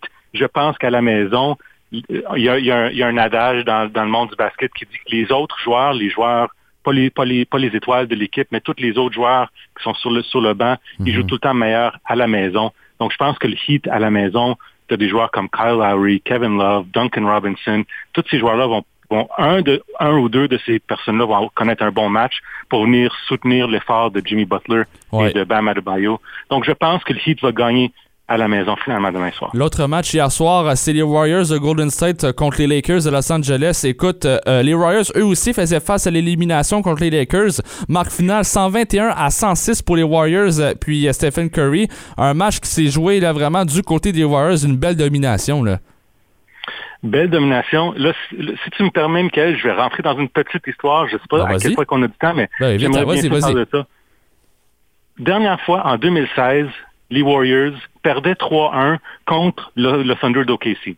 Je ne sais pas si vous vous rappelez, en 2016, c'était l'année que, le- que, le- que les Warriors ont, ont- ont eu le record pour le plus de victoires en saison régulière dans l'histoire de la NBA, 73 victoires. ils ont ils ont enlevé le record qu'il y avait, que c'était Michael Jordan puis les Bulls qu'il y avait en Mhm. 96. Fait qu'ils ont mar- marqué, ils ont gagné 73 victoires et ils perdaient 3-1 contre le OKC Thunder en demi-finale. Ils ont fini par gagner ce- cette série-là 4-3. Et puis, on, on entend souvent l'expression Game 6 Clay, le match 6 de Clay. Mais ça, c'était dans cette série-là parce que match 6 à OKC, les Warriors étaient, connaissaient un match un peu difficile. Puis c'était, Clay Thompson qui est sorti de sa, comme, un- comme une supernova dans le match. Puis il a marqué, je pense, c'était comme une marque finale de 36 points, 37 points. Mais c'était absolument incroyable dans le deuxième demi. Et de là vient l'expression Game 6 Clay, le match 6 de Clay. Ouais. Donc, les Warriors ont déjà revenu d'un déficit de 3-1.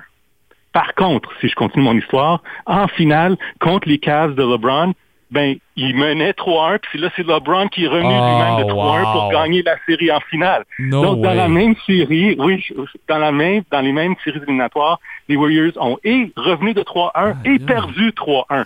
Donc, c'est vraiment, les Warriors ont, ont vu les deux côtés de la médaille. Aïe, Ça, c'est aïe. avant d'aller dans le match hier soir.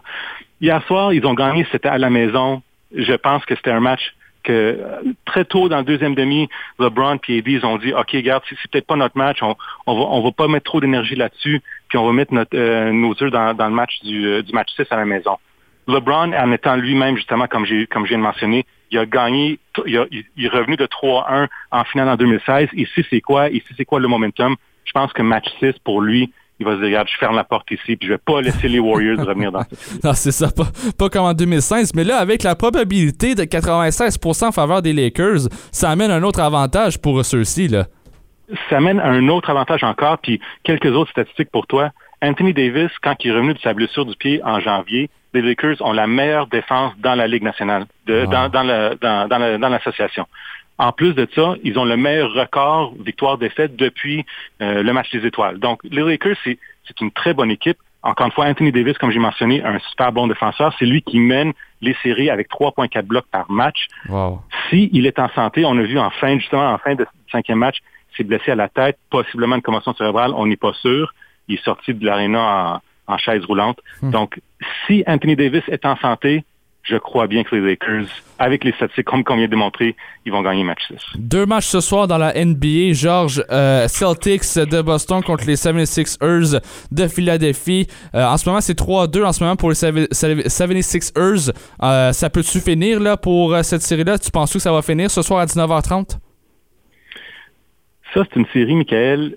Je pense que on- la semaine passée, quand on avait, quand, quand on avait parlé, j'ai mentionné à quel point les, les Celtics, je trouvais que c'était un peu inconcevable qu'ils avaient perdu match 1 ouais, tout à fait. que Joel Embiid il- il- il était blessé. À chaque match, chaque match que j'ai regardé de cette série-là, j'ai tout le temps trouvé que les Celtics, c'est la meilleure équipe. On dirait que même quand ils perdent, je trouve que, dans le fond, l'avenir du match est dans les mains des Celtics. Puis quand Ouais. ils gagnent, ben, c'est sûr que c'est là, c'est les Celtics qui démontrent leur force. Je trouve que c'est les Celtics, même en perdant 3-2, je trouve que c'est les Celtics qui ont un peu le, je veux pas dire, ils ont le contrôle de cette série-là. S'ils veulent, s'ils s'y mettent psychologiquement, mentalement, s'ils sont dans le match, si Tatum et Brown connaissent des... Il y a plein d'ici qui doivent se passer, mais je crois vraiment que le contrôle de ce match-là est dans les mains des Celtics. Match 7, on va voir qu'est-ce qui va se passer, mais je, je pense que les Sixers, les Celtics, vont gagner match 6 ce soir. Ils vont l'amener à un match 7. Wow! Écoute, très bonne prédiction pour toi. Là, écoute, là, en plus, avec les 96% de chance qu'on vient de parler, là. Ah ben, là, tu vois, là c'est différent parce que là, cette série-là, c'était 2-2. Ah, Quand- ok, quand, ok, quand ok. Une, sé- quand une série c'était 2-2, ah, là je vais dire une statistique un peu contradictoire à, ce que, à, mon, à, mon, à mon call, mais quand une série est 2-2, les Sixers ont match- gagné match 5 pour faire 3-2. L'équipe qui gagne match 5 après, après une égalité 2-2 gagne 82% du temps. Ah, Donc encore une fois, avantage aux Sixers pour peut-être match 7, mais je pense quand même que match 6 va aller du côté des Celtics. Ben ouais, puis écoute, en plus, les Celtics ont fini plus haut au classement là, de quelques points là, minimes avec trois victoires de différence, mais quand même, c'est deux très bonnes équipes. Une série est certainement à surveiller ce soir. Puis l'autre match, c'est les Nuggets contre les Suns à 22h. Présentement, c'est 3 à 2 pour Denver. Euh, Qu'est-ce que t'en penses là, sur cette série-là? C'est quoi ton analyse? facilement, Michael, la meilleure série dans, euh, dans, dans les séries éliminatoires cette Ben année. oui. Elle est absolument incroyable. 2-0 pour commencer la série pour Denver. Phoenix revient deux matchs à la maison, finissent 2-2. Puis là, je vais parler à, à tes, à tes euh, auditeurs, les, les, gens, les gens qui écoutent euh, d'un certain âge, qui vont peut-être connaître le jeu NBA Jam. est-ce que tu peux choisir deux joueurs d'une certaine équipe. Là, les, les joueurs peuvent être en feu. Ben, les deux matchs à Phoenix, Devin Booker puis Kevin Durant, match 3, ils ont marqué 86 points ensemble. Devin Booker, 47 points. Aïe, aïe. Match 4, 36 points chaque. Un total de 72 entre les deux. Fait que c'était vraiment NBA Jam. Les deux lançaient de n'importe où, ça rentrait. Le pourcentage de, de jeu, c'était Devin Booker, juste pour, je lance des statistiques comme ça, Michael, mais juste pour te donner une idée. Devin Booker, 80% qui tirait à la maison, 34 de 42 de, du terrain. Wow. Euh, des chiffres absolument incroyables. Ça, c'était match 4. Puis match 4 aussi, t'as as Jokic, qui est pas du tout un- un- une personne inconnue, 53 points dans le match. C'était quelque chose de absolument fou. Ensuite, match 5, Denver à la maison. Jokic, encore une fois, là, lui qui, qui a joué un jeu, tu sais, il n'a pas marqué son, un 53 points, mais c'était un jeu beaucoup plus posé de la part de Jokic. Il a eu son triple-double, il a fait un euh, 29, 13 et 12 dans ce match-là. Euh, c'est le c'est son quatrième triple-double dans les séries. Il a, c'est- il a, il a maintenant le record pour le plus de, de triple-double fait par un centre dans les séries éliminatoires au basket. Il a, il a survaincu à Will Chamberlain dans cette, dans cette statistique-là. Donc, il a, co- il a connu un super bon match. Il a mis un peu son, son empreinte sur la série. Mais je pense vraiment que ce soir, Phoenix à la maison, on va voir du NBA Jam encore de Phoenix. On va, voir- on va voir Devin Booker puis Kevin Durant. Ils ont besoin de ça. Je pense pas qu'ils peuvent gagner Ouais. sans un effort herculin, euh, d'Hercule de leur part. Mais je pense que Devin Booker, Kevin Durant en match 6 ce soir, ça va faire fureur. Et puis, ils vont, ils vont gagner match 6 ce soir, je pense. Wow, écoute, très belle pré- prédiction. Deux matchs ce soir NBA, 19h30 Celtics contre 76 Ears et à 22h Nuggets contre Suns. Je veux terminer notre chronique avec une rumeur chez les, Rap- les Raptors euh, de Toronto. JJ Redick qui serait potentiellement le futur entraîneur-chef de l'organisation torontoise. Crois-tu que ces rumeurs puissent être vraies, Georges? opinion personnelle, puis ça c'est vraiment, j'ai pas de, j'ai pas de Ouais, ouais, à l'intérieur de l'organisation euh, chez les Raptors qui m'ont qui m'ont parlé ni rien comme ça. Je pense pas que c'est vrai. Honnêtement, JJ Redick, un très bon analyste, c'est une personne euh, qui a une, c'est une personnalité dans les réseaux sociaux de la NBA. Il a son émission, son podcast qui qui est un super bon podcast. Je l'écoute de temps en temps. Il est super bon. Euh, il, a aussi- il, il va, il va souvent sur- aussi sur la télé en tant qu'analyste d'NBA c'est une personne qui qui, qui, a un- qui favorise un peu les analytiques la- des statistiques, fait que ça c'est un bon côté. Puis en plus de ça, c'est un ex-joueur, fait que c'est c'est une personne qui peut connecter avec les Ouais. joueurs. Puis je pense que de nos jours, c'est un point important. Tout, tout- étant dit tout, ce- tout cela, euh, je, je pense que les Raptors ont besoin d'un entra- d'un entraîneur qui a un peu plus de gravitas, qui a un peu plus d'expérience. Contrairement à, disons, Darvin Ham, Darvin Ham qui est un entraîneur recru cette année des Lakers, mais il était assistant coach à Milwaukee pendant des années. Euh, même chose avec Joe Mazzu- Mazzu- Mazzulla, l'entraîneur des Celtics, il était assistant des Celtics avant de devenir entraîneur-chef de l'équipe. Euh, JJ Red- Redick a aucune expérience en tant qu'entraîneur, ni assistant, ni euh, entraîneur-chef de aucune équipe. Je pense pas que c'est ça que les Raptors ont besoin. Et puis Masai Ujiri, d'ailleurs, Masai Ujiri qui, à mon avis, euh, euh, un des meilleurs présidents de, de l'NBA.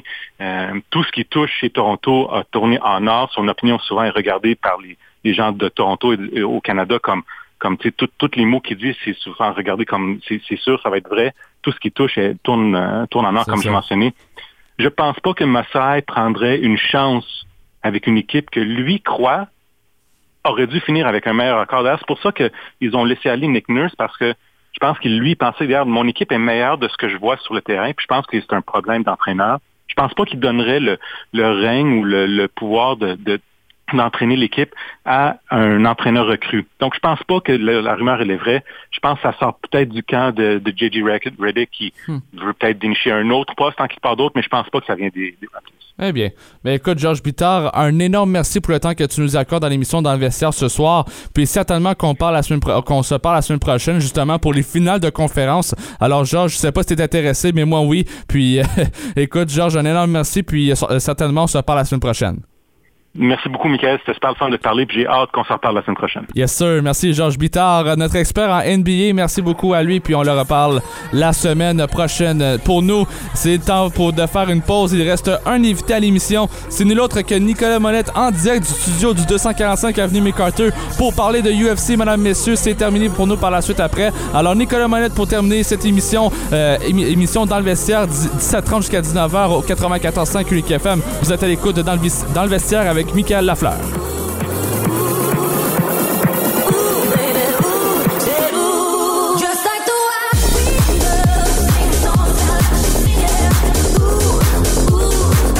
Écoutez vos émissions préférées où vous soyez grâce à l'application mobile Unique FM. Disponible sur Apple Store et Google Play, faites une recherche pour Unique FM en un seul mot. Tous les styles de musique s'y retrouvent. Quels sont les vôtres? Musique franco, country, classique, latine, dance, rétro, disco, musical, bref, tout y est.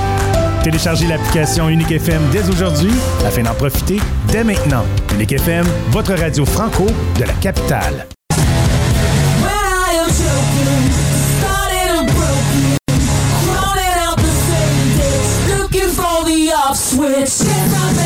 Jacques Martin, vous êtes dans le vestiaire avec Nicolas Saint-Pierre. Parlons maintenant UFC avec euh, notre chroniqueur UFC Nicolas Monette. Salut Nick, comment ça va? Ça va bien toi Mick? Oui, ça va bien, merci. Écoute, on va faire un retour sur le combat entre Jourdain et versus Crown Grassy. Qu'est-ce qui s'est passé là dans le fond entre ces deux-là? Écoute, ça a été une belle victoire, euh, quand même assez dominante de M. Jourdain, notre, euh, notre cher Québécois, Ouais, notre Canadien français. Donc, euh, c'est toujours le fun de voir ça.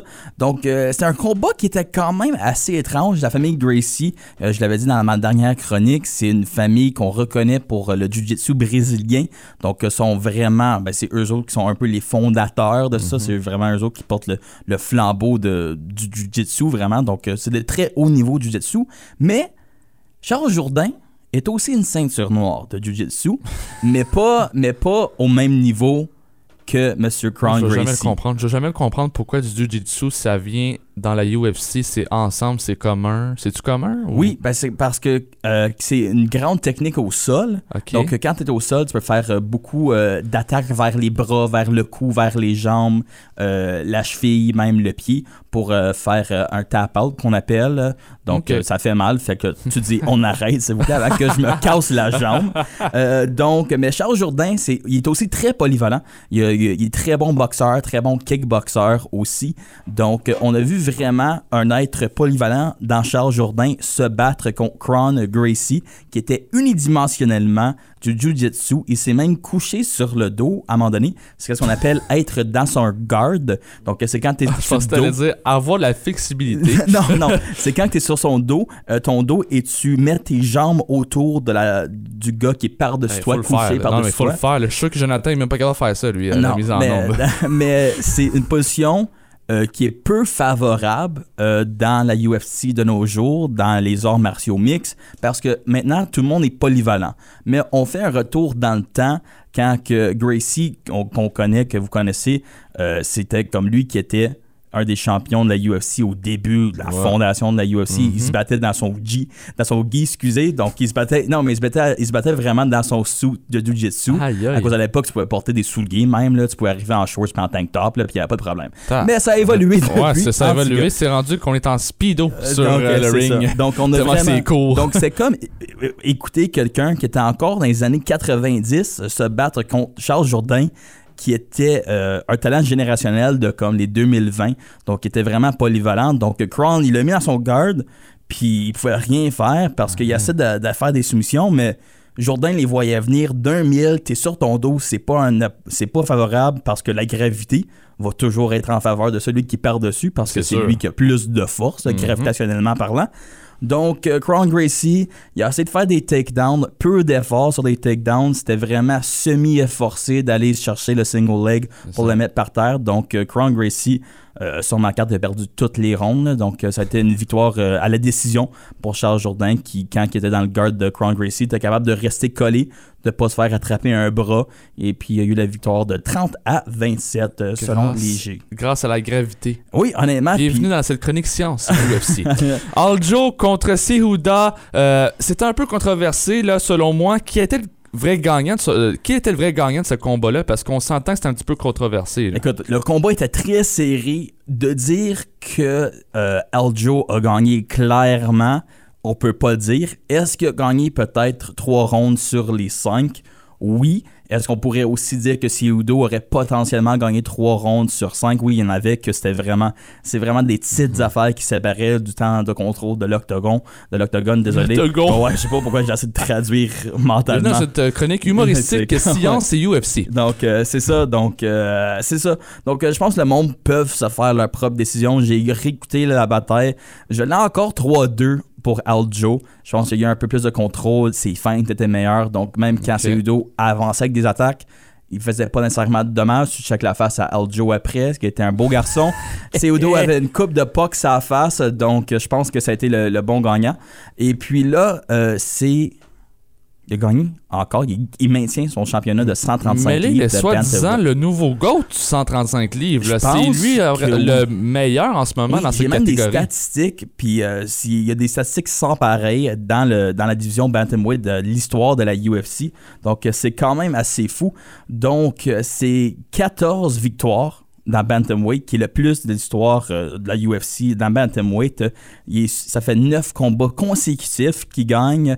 Il a gagné 4 fois pour euh, la ceinture, donc euh, il, est, il est égalité pour la deuxième plus de- avec... Mais on s'entend qu'il a failli perdre contre Cejudo quand mais même. pas failli perdre. Il a jamais été en danger de perdre. OK. C'est quand Il que était tu toujours en avantage. C'est ça. Tu- Quand tu laisses la décision au juge, c'est que tu gagnes, mais selon les juges, c'est pas comme ah comme il a tapé out ou je l'ai frappé au point où il fallait qu'il arrête le combat parce- pour comme des raisons de sécurité. Donc, il a gagné par décision. C'est un gars qui va souvent à les décisions. euh, qui n'est pas nécessairement une mauvaise chose. Georges Saint-Pierre l'a été aussi longtemps. Euh, donc, euh, des fois, c'est c'est totalement de contrôle que des fois, il faut pas que tu t'efforces nécessairement à prendre le risque parce que, veux, veux pas, si tu dis, OK, on va se boxer, puis là, je veux te mettre par terre, ben, tu prends aussi le risque que toi, tu lances une droite, lui, il la glisse, puis tu reviens avec une gauche au milieu, puis toi, t'es oh, OK, j'ai pas vu venir Ah celle-là. quand tu là- étais sur l'octogone, là, tu, tu dois pas juste à penser à puncher l'autre, tu dois penser à d'autres choses. Le contre, là, faut- tu, dois, tu dois commencer à prédire qu'est-ce qu'il va te faire. Puis il y a beaucoup de feintes dans la UFC de nos jours aussi. C'est rendu très technique, c'est très stratégique. Il y a beaucoup d'analyses de films aussi, tu sais, comme on voit au hockey où que tu fais, ah, les tendances de certaines personnes. On l'a vu avec Leon Edwards avec son, son high kick sur Kamaru Usman, qui a remarqué pendant le combat, à chaque fois que je fais cette feinte-là, il glisse vers l'autre côté avec euh, quand je fais ma- mon jab droit. Donc là, il a fait, mais si je double ça avec un left high kick, puis le Bam, il était joué. Et c'est ça. Puis après, là, il est champion au middleweight. Donc, euh, c'est ça. Donc, il faut faire attention. Mais je pense que Aljamain, on pourrait faire le cas que c'est le meilleur bantamweight de l'histoire de la UFC. Mais là, avec le- la défaite de Cejudo, actuellement, c'est quoi le futur qui lui ça. réserve là, dans la Ouais. UFC? Donc, euh, Cejudo, son plan, c'était bien simple. Il voulait rentrer, démolir Aljamain Sterling. il voulait rentrer puis faire sans équivoque, regarde, c'est moi le meilleur. Ensuite, il voulait se battre contre Sugar Sean O'Malley, cette grande personnalité des internets euh, qui va donc se battre prochainement, en- je pense en septembre. C'est ce qu'on prédit entre lui et Sterling pour la, la ceinture de 135. Et ensuite, il voulait euh, déménager à 145 livres pour se battre contre Volkanovski pour euh, devenir le premier champion à être euh, champion dans trois divisions parce qu'il l'a déjà fait à 125 livres. Il a été aussi champion auparavant à 135 livres et là, il voulait le faire euh, dans le 145. Donc euh, là, il aurait rentré dans le débat du GOAT de tous les temps de la UFC avec John Ouais, ben Jones. oui, Oui, tout à fait. Euh, ce week-end, c'est le Fight Night. À quoi on peut s'attendre, Nicolas, sur ce Oui, Fight Night-là, ce week-end? euh, là? c'est le Fight Night Rosenstruck euh, contre Almeida. Almeida, c'est le favori euh, de loin. C'est des heavyweights, donc il se bat sous la division de 265 livres maximum. Donc c'est ça. Almeida, c'est le favori. Mais je serais pas surpris que Rosenstruck peut gagner. Euh, il y a du pouvoir phénoménal dans ses mains. Euh, il, y a la, il y a la façon d'arrêter un combat d'une seconde à l'autre. C'est un gros bonhomme qu'il faut prendre au sérieux. Donc, à voir si Almeida est capable de résister. Mais moi, je préfère Rosenstruck. Ah, J'aime ça. c'est monde- préférence. C'est ma préférence, c'est Rosenstruck, mais c'est un grand underdog. Il y a aussi Anthony Lionheart Smith, qui est un de mes personnes préférées dans la UFC. C'est une personnalité qui est là depuis longtemps, longtemps, longtemps. Longtemps. Il se bat contre Johnny Walker, le Brésilien, euh, qui s'entraîne avec le même coach que Conor McGregor. Donc, il s'entraîne Ah. euh, à Dublin maintenant. Donc, euh, eux autres, ils se battent à 215 livres. Euh, je vais prendre. Smith. Mais les deux, mais ça, c'est vraiment un match. euh, donc, ça peut aller d'un côté comme de l'autre. Johnny Walker est potentiellement meilleur sur les pieds. Smith, qui est très bon par terre, très bon. Jiu-Jitsu. On revient toujours à notre fameux Jiu-Jitsu. Et puis, il y a la- l'étoile montante, Ian Gary, qui est. C'est quoi ça? C'est euh, donc c'est une personne. c'est un. c'est un Ok, bon- ok, je pensais Ouais. que c'était une catégorie. là, Non, la Ian Gary, non, c'est, il est lightweight, 155 livres. Ok. Euh, lui aussi, il est irlandais. Euh, Puis il prend un peu dans le même style de Conor McGregor, d'avoir euh, beaucoup, un bon parler, très Bon. confiant de soi-même. Puis il va se autres, là, battre quand contre essaient Daniel. d'imiter, là, ils Ouais. essaient d'imiter des gens super bons, mais dans le fond, là, sont pas très bons. Mais là. Ian Gary, Il est euh, vraiment tu bon. feras attention, il est très bon. tu feras attention. Je arriver croise- dans l'octogone, là. Viens-t'en, viens-t'en, là. Non, c'est ça. Je pense que non. Euh, puis il va se battre contre Daniel Rodriguez, que je, je pense pas qu'il va avoir grand chance à battre. Je pense que la UFC lui donne peut-être des combats plus faciles, justement pour euh, construire son profil de stardom et ensuite euh, le faire avec ce qu'on appelle les fameuses euh, money cow de la UFC, comme on a vu avec les Pabi Pimblett, Mm-hmm. comme les Conor McGregor. Mais il faut toujours qu'il y ait le talent derrière pour accomplir cela.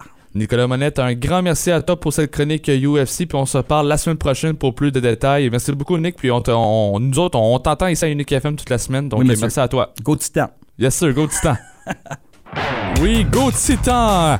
Go Titan Ottawa, prochain match demain soir sur nos ondes en parlant de ça au 94.5 Unique FM. Ne manquez pas ça. À la description, c'est moi-même et Michael Lafleur pour le- la saison complète, accompagné de Maxime Beauty Heart. Joli cœur l'analyse de cette rencontre jusque.